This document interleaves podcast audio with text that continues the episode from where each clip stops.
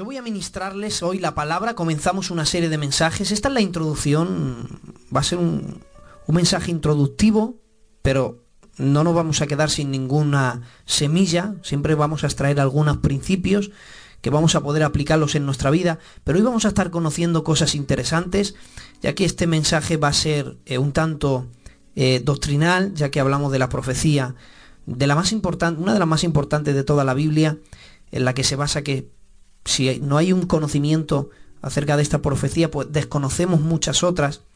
Así que vamos a trabajar inicialmente con la profecía de las 70 semanas, que vamos a leer ahora en Daniel capítulo 9 y verso 24, y eh, el por qué inicio yo esta serie de enemías con eh, el libro de Daniel. Bueno, pues eh, van a ver ustedes el por qué, dónde está la conexión para ubicarnos en un contexto histórico y profético para luego poder tranquilamente pues ir desarrollando y trabajar con el libro de Nehemías.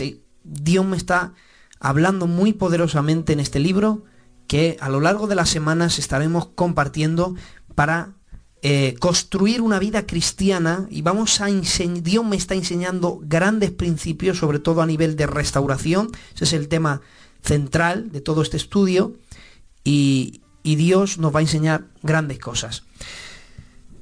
Vamos a iniciar este mensaje, mensaje número uno, y eh, yo lo he titulado Orden de Restaurar. Eh, el inicio de las 70 semanas. Así he titulado yo este mensaje. Todos aquellos que tengan Biblia y gusten acompañarme hoy, vamos a la palabra, al libro de Daniel, al capítulo 9, y vamos a estar leyendo algunos textos. Vamos a leer del verso 23. En el capítulo 9 Daniel está orando hay unas dudas que Daniel tiene y espera que Dios le responda. Ocurre lo siguiente, Daniel 9:23 dice, al principio de tus ruegos, esto se lo dice el varón Graviel, el ángel Graviel, le dice al principio de tus ruegos me fue dada la orden. Yo he venido para enseñártela. Y eh, porque tú eres muy amado. Entiende pues la orden y entiende la visión.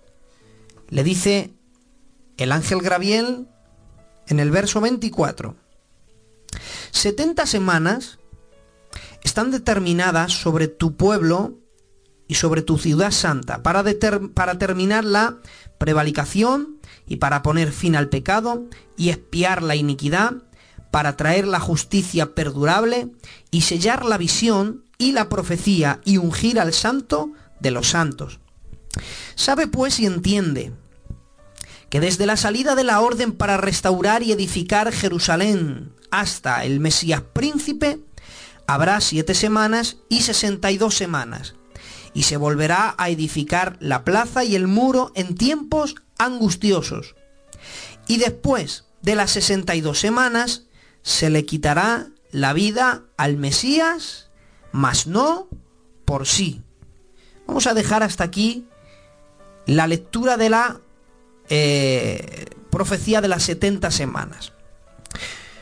Obviamente yo no lo puedo explicar como por ejemplo nuestro hermano Israel, que es experto en la materia eh, y sobre todo en escatología, es impresionante, pero yo lo voy a explicar de una manera, e intentaré explicarlo por lo menos de una manera muy, muy, muy sencilla, para que ustedes puedan entenderme, por lo menos como yo lo he podido entender. Miren, para entender las 70 semanas, la profecía de las 70 semanas, vamos a, vamos a, poner un ejemplo, ¿de acuerdo?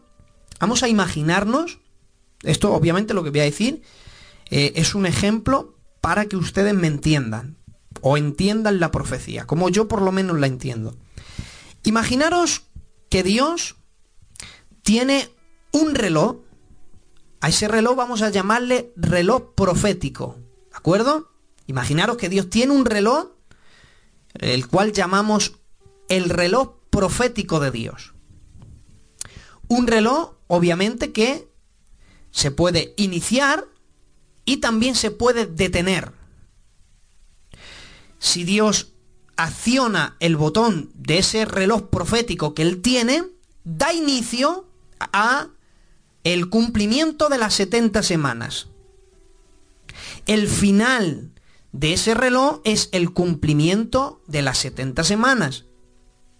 Entonces, cuando Dios lo acciona el botón, inicia las 70 semanas. El final del reloj, el final de la cuerda del reloj sería el final de las 70 semanas. Pero recuerden que ese reloj se puede pausar.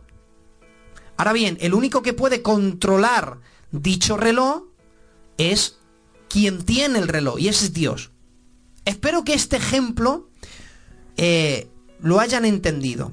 Dios tiene un reloj que él, iniciándolo da inicio a las 70 semanas que habla Daniel. Ese reloj se puede pausar. El final de ese reloj es el final de las 70 semanas cumplidas. Eh, con este ejemplo vamos ahora a analizar la escritura.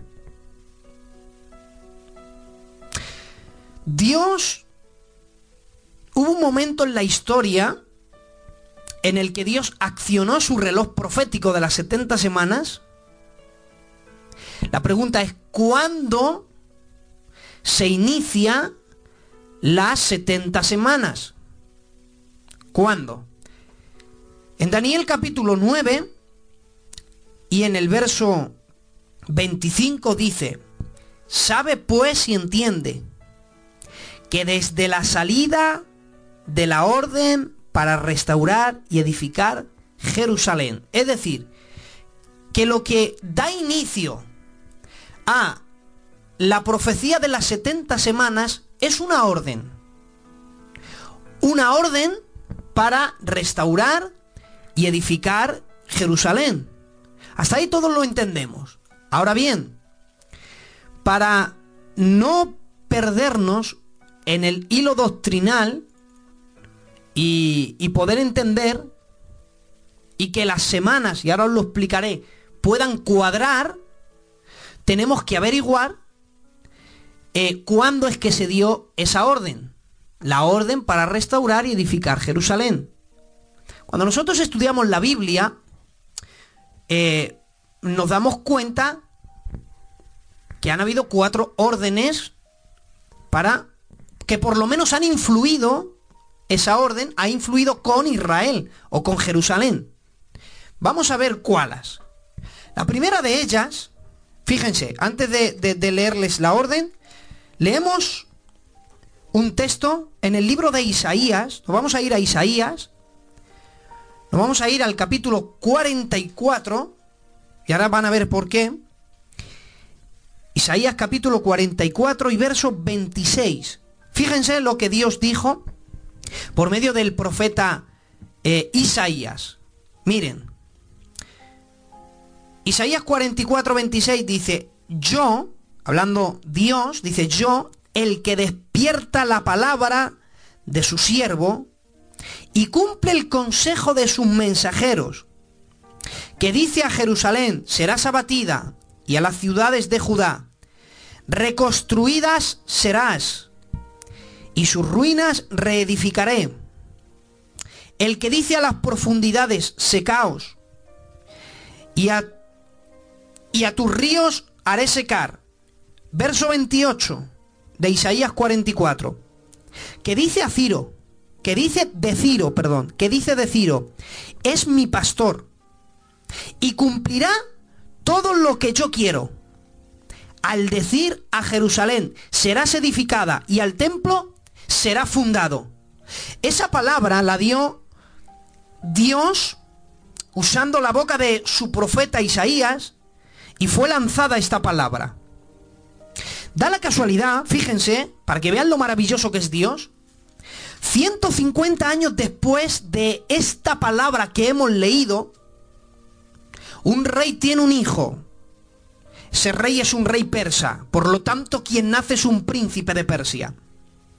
Fíjese por dónde que de los nombres, este príncipe responde al nombre de Ciro. Este príncipe crece y se convierte en un gran rey. Algunos historiadores creen que cuando Ciro se convierte en rey, se encontró por casualidad con la profecía del libro de Isaías. Una profecía que hace 150 años ya se había dado. Y dice que le llenó tanto de pasión que quiso llevarla a cabo. Bueno, yo discuto con los historiadores de que sea Ciro quien inició para dar un cumplimiento a una profecía de Dios. Yo, sin embargo, soy de los que defiendo que tengo un Dios que es capaz de anunciar algo 150 años antes y transcurrido el tiempo se cumpla y que no falte ninguna de sus palabras.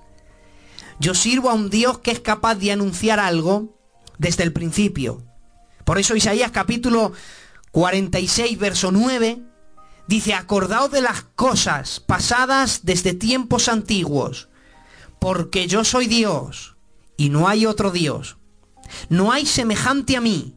Y miran por qué, que anuncio lo por venir desde el principio y desde la antigüedad lo que aún no ha sido hecho, que digo, mi consejo permanecerá y haré todo lo que yo quiera. Yo creo que Dios es capaz de lanzar una palabra y esa palabra cumplirse 150 años después. Y eso es lo que ocurre. Dios lanzó una palabra. 150 años después de esa palabra, ese rey de Persia dio una orden. Esa orden que influía a Jerusalén la podemos nosotros encontrar en el libro de Esdras, en el capítulo 1 y eh, en el verso 2. Vamos a leer el verso 2. Miren, así ha dicho Ciro, rey de Persia.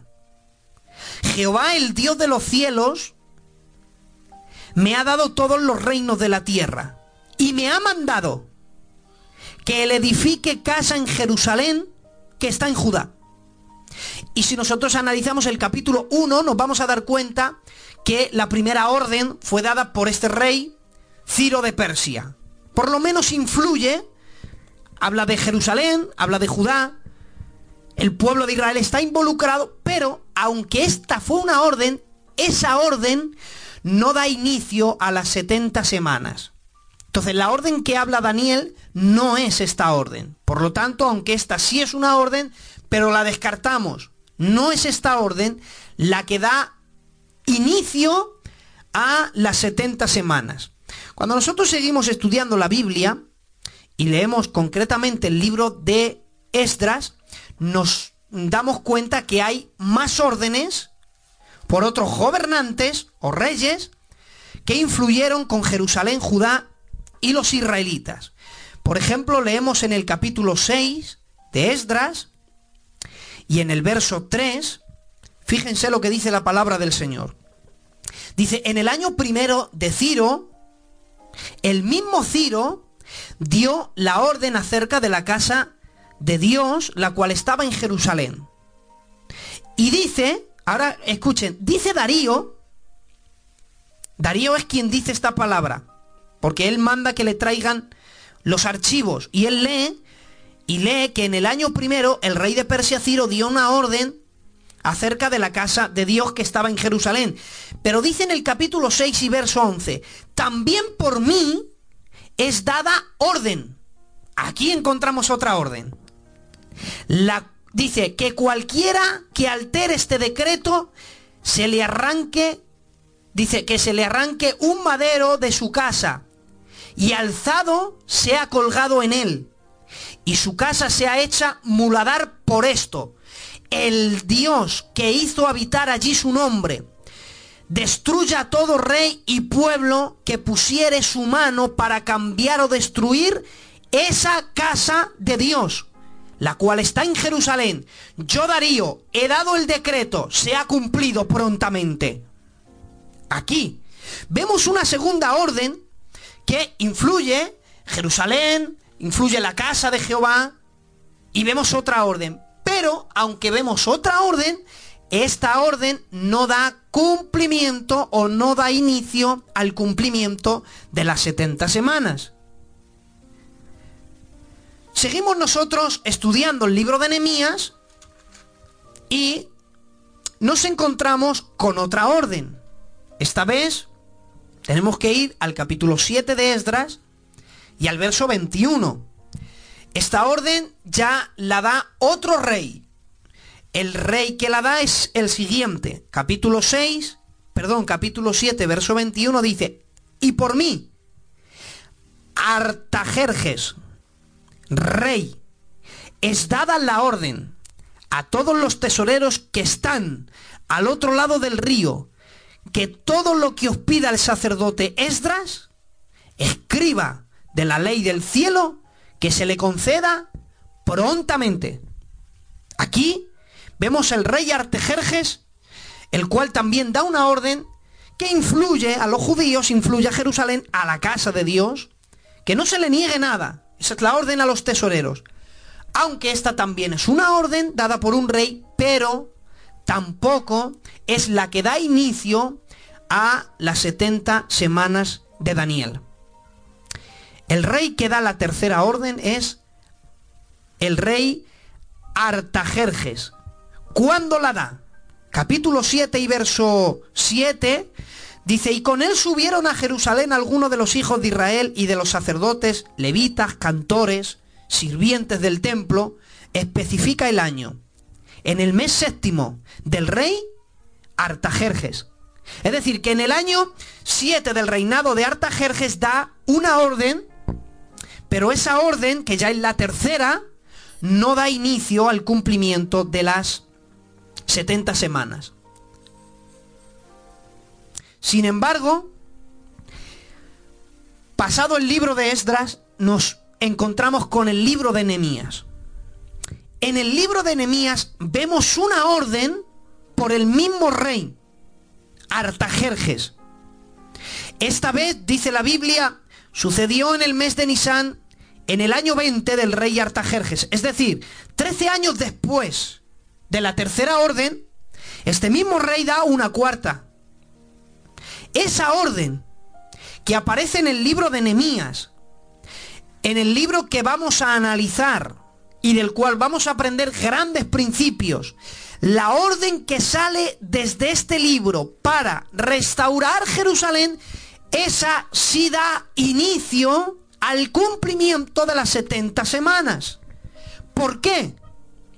¿Qué tiene de especial esa orden? ¿Qué tiene de diferencia a las demás órdenes? Pues miren, la diferencia la podemos encontrar en Daniel capítulo 9, vámonos a la profecía, fíjense lo que dice el verso 25, sabe pues y entiende que desde la salida de la orden para restaurar y edificar Jerusalén hasta el Mesías príncipe, y dice las, las semanas que habrá, dice, se volverá a edificar, atención, la plaza y el muro en tiempos angustiosos. Es la única orden que implica los muros de Jerusalén. Las demás todos estaban, era la implicación de la casa de Jehová, el templo. Pero esta orden eh, tiene en común de que habla de la restauración de la plaza y también de la restauración del muro. Y eso es lo que ocurrió en tiempos de Nehemías.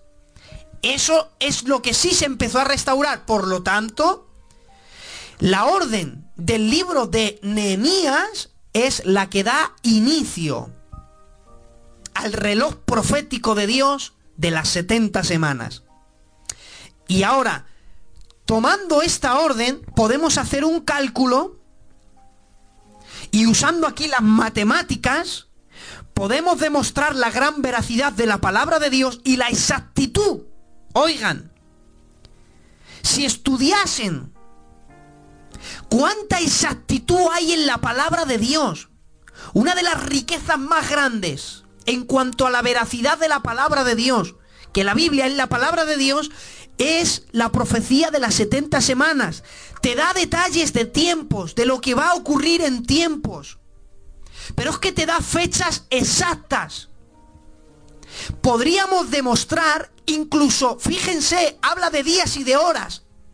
Yo no voy a mencionar las horas exactas porque para no hacer mucho lío, pero para que vean el gran cumplimiento de la palabra del Señor. Miren, vamos a hacer un cálculo pero el cálculo que vamos a hacer lo vamos a hacer usando la Biblia. ¿De qué manera? De esta manera. Miren, cuando habla de las 70 semanas, en la profecía de las 70 semanas, así a primera oída decimos, bueno, una semana son 7 días. 70 semanas son 490 días. Pues bien, cuando habla de las 70 semanas, aquí no se está refiriendo a semanas de días. Es decir, 70 semanas no equivalen a 490 días, sino que aquí nos está hablando de semanas, pero de años. Por lo tanto, siete semanas, perdón, 70 semanas, no está hablando de 490 días, sino que está hablando de 490 años. Ahora bien, el cálculo que vamos a hacer para empezar a dar fechas y cumplimiento, para ver el cumplimiento de las semanas, repito, vamos a usar con la Biblia. Si nosotros cogemos el libro de Génesis, capítulo 7, verso 12, y el capítulo 8 y el verso 14 del Génesis, es decir, en el diluvio, la implicación del diluvio, podemos eh, darnos cuenta que para los judíos un mes equivalían 30 días. 30 días era un mes. 12 meses de 30 días. Por lo tanto, un año eran 360 días. Ahora bien, usando este cálculo, podemos eh, jugar con las matemáticas. La Biblia dice, desde que fue dada la orden para restaurar Jerusalén hasta el Mesías príncipe,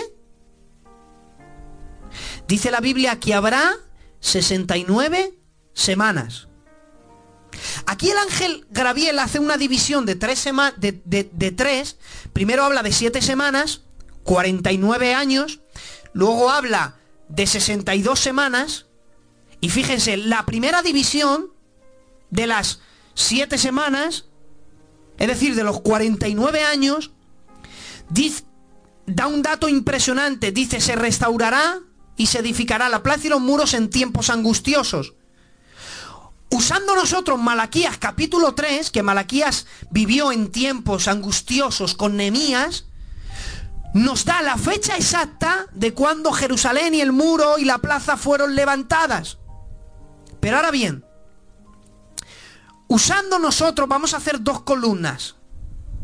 La primera 69 semanas. 69 semanas a qué equivalen? 69 semanas de año equivalen a 483 años. Fíjense. Y aquí ya vamos a terminar con esta introducción de la primera parte. Desde que fue dada la orden en el libro de Nehemías hasta el día que Jesús muere, pasan exactamente 483 años. Es decir, 69 semanas. Ya lo estaba Dios avisando. Desde que fue dada la orden en el libro de Nehemías hasta la muerte del Mesías, se cumplieron exactamente las 69 semanas, 483 años. El día que muere Cristo, Dios pausa ese reloj profético.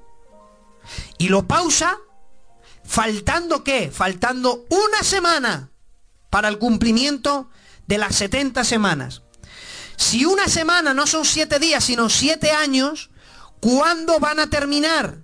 Dios ha detenido su reloj profético y cuando la iglesia sea arrebatada, vemos que la gran tribulación se compone en siete años. Serán esos siete años la semana que queda. Dando entonces cumplimiento, sin equivocación ninguna, al cumplimiento de las 70 semanas. Y esto es maravilloso. Quería yo explicarles esto porque influye en nuestro estudio. Claro, porque Nehemías es el libro donde registra el inicio de las 70 semanas y eso no lo podíamos nosotros pasar desapercibido. Finalizada la primera parte de la introducción, habiéndonos ubicados en un contexto profético y también en la historia, comenzamos a leer nuestro libro que vamos a trabajar. Nemías capítulo 1 y el verso 1 dice así la palabra del Señor. Voy a intentar hacerlo rápido para por lo menos acabar con una aplicación. Nemías capítulo 1 y el verso 1 dice así la palabra del Señor. Dice, palabras de Nemías, hijo de Acalías, aconteció en el mes de Quisleu, en el año 20, estando yo en Susa, capital del reino que vino Anani, uno de mis hermanos, con alguno de los varones de Judá, y les pregunté por los judíos que habían escapado de la cautividad y por los y por Jerusalén. Y me dijeron, el remanente, los que han quedado de la cautividad allí en la provincia están en gran, en gran mal y afrenta, y el muro de Jerusalén derribado y sus puertas quemadas a fuego. Fíjense, nuestro personaje Nehemías, que gozaba de, de una buena posición, gozaba de una vida cómoda, una vida económicamente buena, gozaba de un gran privilegio, es que vivía en el mismo lugar que el rey Artajerjes, en palacio, en Susa, capital del reino. Nemías, a diferencia de muchos hombres, era de esos pocos que podía decir, yo soy el hombre de quien el rey confía, incluso su propia vida. Digo esto porque Nemías era copero del rey. Y ser copero del rey era muy importante, ya que una de las formas para atentar contra la vida de los reyes era eh, envenenándole. La manera en que se le podía envenenar a un rey o a un gobernante era por medio del vino eh, o de la bebida que él bebía. Cuando hablamos de copero del rey, de los muchos trabajos que él tenía, uno de ellos, Nemías, era dar la copa al rey. Pero fíjense, el trabajo tan minucioso de un copero era el siguiente. Es que antes de que el rey bebiera el vino, del mismo vino que iba a beber el rey, tenía que beber Nemías en presencia del rey. ¿Por qué? Porque si estaba envenenado, tenía el rey alguien primero para ver si es que el vino que iba a beber o estaba envenenado o no estaba envenenado, si se podía beber o no. Nemías obviamente no, intentaría verlo envenenado porque él tenía que probarlo antes que el rey. Pero imagínense que alguien quisiera tentar contra el rey y llega hasta eh, el vino del rey y lo envenena. Nemías hubiera muerto antes que el rey, porque tenía que probar el vino antes que lo probara el rey. O sea, el, el trabajo de un copero Gozaba de una alta posición, una vida buena, económica, pero también era un trabajo peligroso.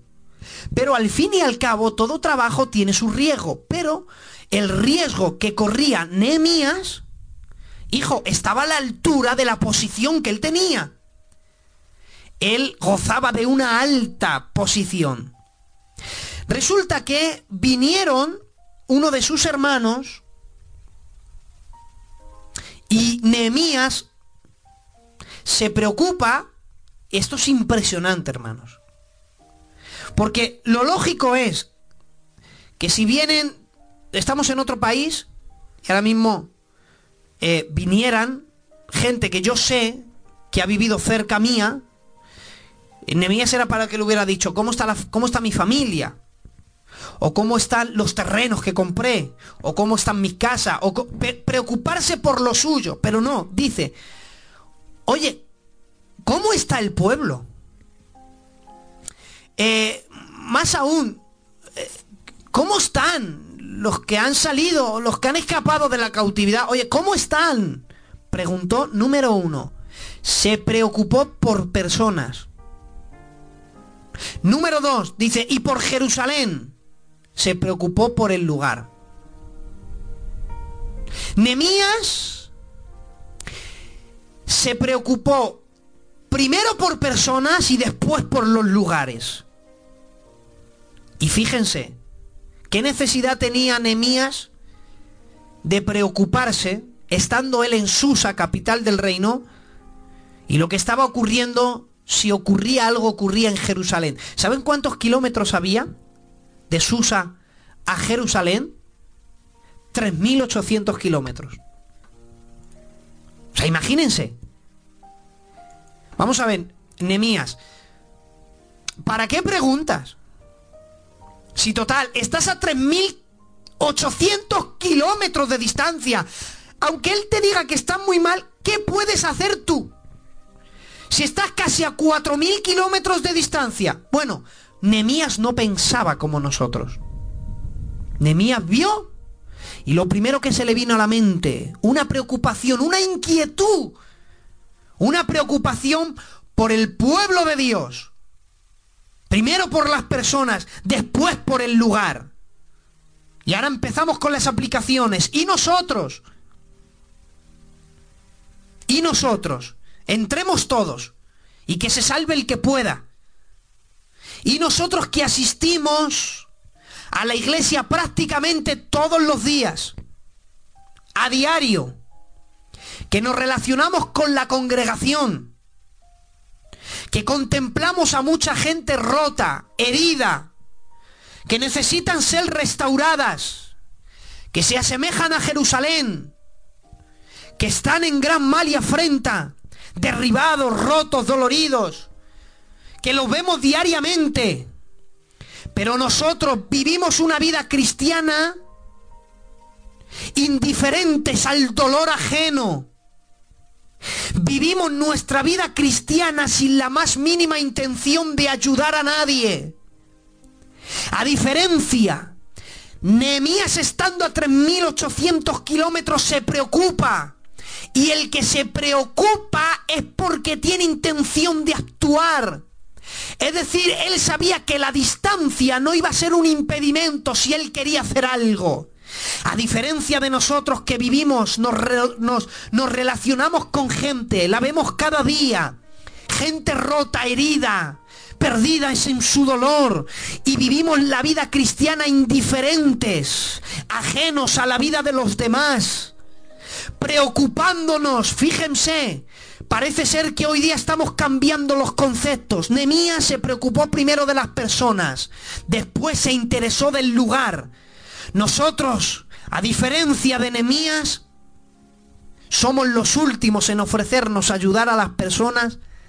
Sin embargo, somos los primeros dispuestos y ofrecernos para los lugares preeminentes. Nemías no pensaba así. Nemías lo primero era las personas. Lo segundo era el lugar. ¿Qué es lo que está pasando hoy día? ¿Cuánta gente a tu alrededor está rota, herida, dolorida? ¿Qué es lo que estás haciendo al respecto? ¿Sabes de alguien que está sufriendo? ¿Está al alcance de tu mano ayudarle? Y a diferencia de ayudarle, buscas un lugar preeminente. ¿Buscamos volvernos famosos? Son preguntas para que nosotros podamos reflexionar en ellas. ¿Cuáles son nuestras prioridades a la hora de restaurar a los demás? ¿Estamos esperando a ocupar un lugar para luego restaurar? Es como decir, si me ponen en el coro empiezo a trabajar. Si me levantaran eh, de ministerio, ¿empezaría yo a actuar? Si a mí eh, me dieran un cargo, yo eh, entonces actuaría o a diferencia, el lugar está en el segundo plano y te interesan las personas primero. La persona que da prioridad a la gente y después a los lugares, ya se encargará Dios de ponerle en el mejor sitio. Pero las personas que andan buscando un lugar prominente para que desde allí ellos creen solucionarlo todo, esperarán a la intervención divina y Dios no actuará. Por eso podemos aprender un principio de enemías en la restauración. En la restauración no hacen falta lugares preeminentes para restaurar a los demás. El que quiere hacerlo, no hay impedimento posible, aunque estén casi a 4.000 kilómetros de distancia. Porque como Albert Einstein dijo, el arma más poderosa de este planeta no es las bombas atómicas, es la voluntad humana. Cuando quieras hacer algo y estás dispuesto a hacerlo, y más teniendo a Dios de tu parte, no hay nada que pueda frenarte.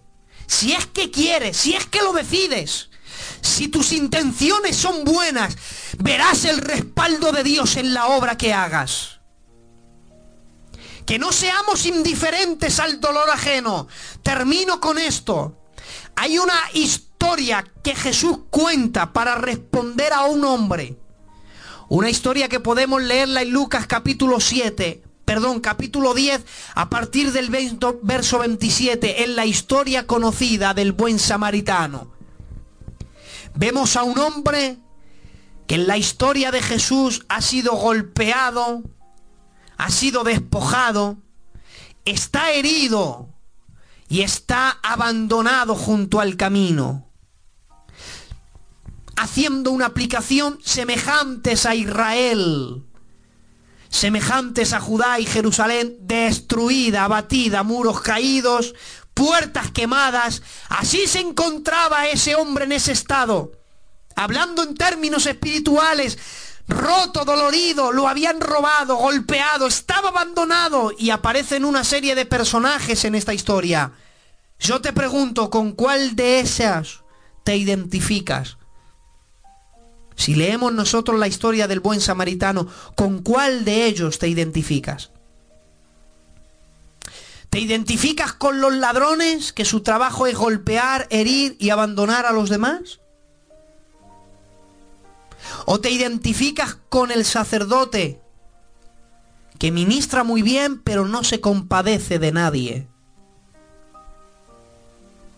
Quizás te, te identifiques con el levita los levitas eran los encargados del templo. Se preocupa del templo, pero no de los que entran en él. ¿Te das cuenta? Se ocupa de lugares, pero no de personas. ¿Te identificas con ellos? Quiera Dios que nadie de los que me esté escuchando ahora en directo o después en internet se identifiquen con ninguno de ellos. Quiera Dios que si te identificas con alguien en esta historia, pues que sea con el samaritano que dice la Biblia, fue movido a misericordia. La palabra misericordia es una palabra compuesta. Se compone de la palabra miseri, de ahí, disculpen la expresión, de ahí la palabra miseria. Y cordia tiene que ver con cardía, de ahí corazón. Cardía, corazón. ¿Por qué? Porque cuando un hombre está enfermo del corazón, eh, es un enfermo cardíaco, ¿te das cuenta? Entonces la palabra cardía tiene que ver con corazón.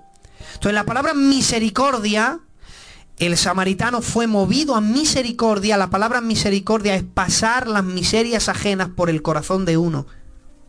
Y eso es lo que hizo el samaritano. Se compadeció del herido, lo pasó por su corazón y se conmovió. ¿Saben cómo le llaman a, esta, a este personaje? Termino con esto. A este personaje le llaman el buen samaritano. ¿Saben ustedes que ese es un título puesto por los hombres? Dios nunca lo llamó así. Jesús nunca lo llamó buen samaritano. No lo llama bueno porque Jesús dijo, no hay ninguno bueno, no hay ni siquiera uno. Pero ¿sabes por qué ha pasado a la historia como el buen samaritano? La escritura es inspirada por Dios, pero los títulos que hay arriba no son inspirados por Dios. Solo lo pusieron los traductores de la Biblia. Los traductores cuando leyeron esta historia la, llamaron el buen samaritano. ¿Sabes por qué lo llaman buen, bueno? Porque le ven haciendo una buena obra. Por eso es que le pusieron el título de bueno. Si quieres que te pongan el título de bueno, comienza a hacer buenas obras. Como la del samaritano, fue movido a misericordia. Quiera Dios que te identifiques con él o por lo menos con el mesonero también. Una virtud del mesonero es que sabía, eh, tenía lugar para los heridos. Qué diferente este mesonero al mesonero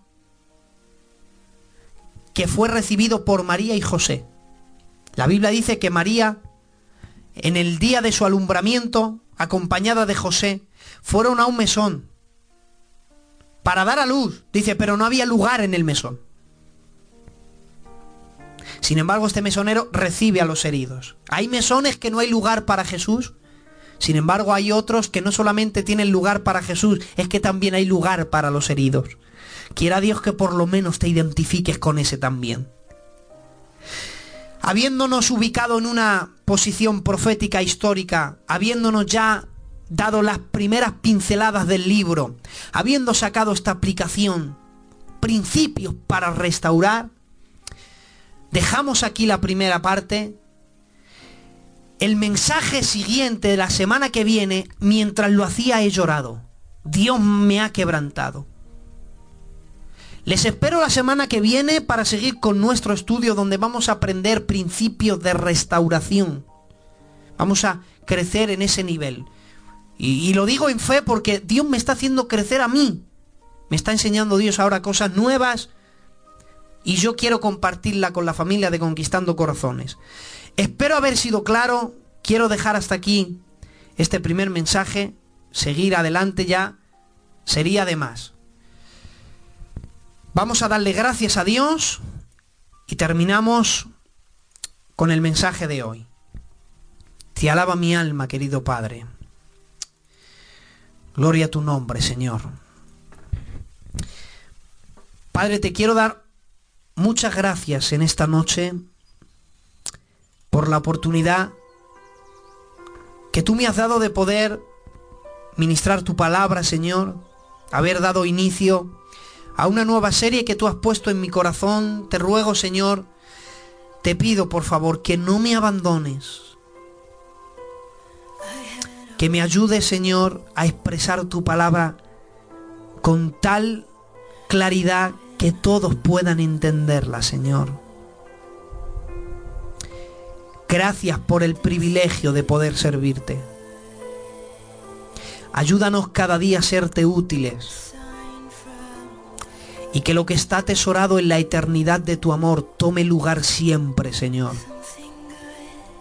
Ayúdanos a ser a tener un corazón dispuesto, preocuparnos por la gente,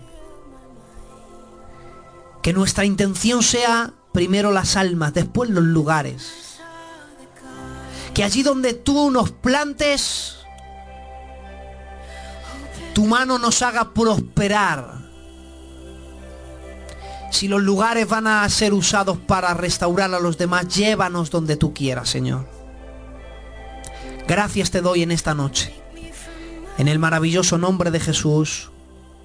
Amén.